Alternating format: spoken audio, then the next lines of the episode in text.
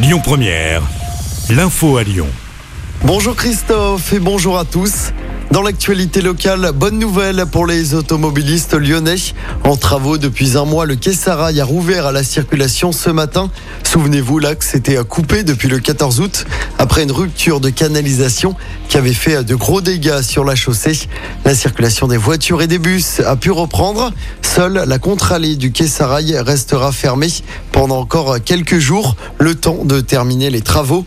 Il faudra trois semaines de plus de travaux pour rendre l'espace public dans son état d'origine, indique la métropole. À la une également, les funérailles d'Elisabeth II ce lundi. Ça va se passer à l'abbaye de Westminster à Londres. Les funérailles débuteront à midi heure française. Parmi les 2000 invités, la quasi-totalité des dirigeants de la planète.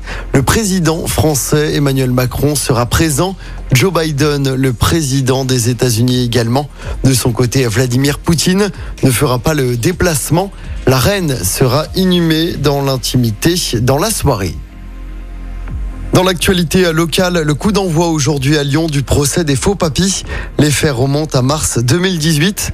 Deux hommes déguisés en grand-père avaient dérobé 87 montres de luxe au Luxembourg pour une valeur estimée à plus de 2 millions d'euros. Un employé avait été blessé par balle.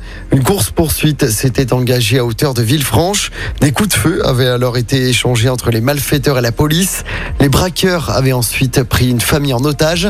Au total, neuf personnes, dont deux femmes, sont jugées à partir d'aujourd'hui à Lyon.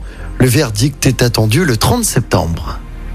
On termine avec du sport en football. Troisième défaite d'affilée en championnat pour l'OL. Les Lyonnais se sont inclinés 1-0 hier soir au Groupama Stadium face au PSG. C'est Messi qui a marqué pour Paris en début de match. Au classement, l'OL est sixième à 6 points du podium et à 9 points du leader parisien.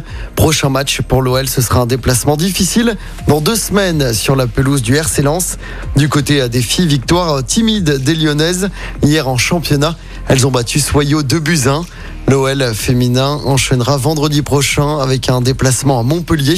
Et puis toujours en sport, en basket, la grosse déception pour l'équipe de France. L'équipe de France a été battue par l'Espagne en finale de l'Euro hier soir. Score final 88 à 76.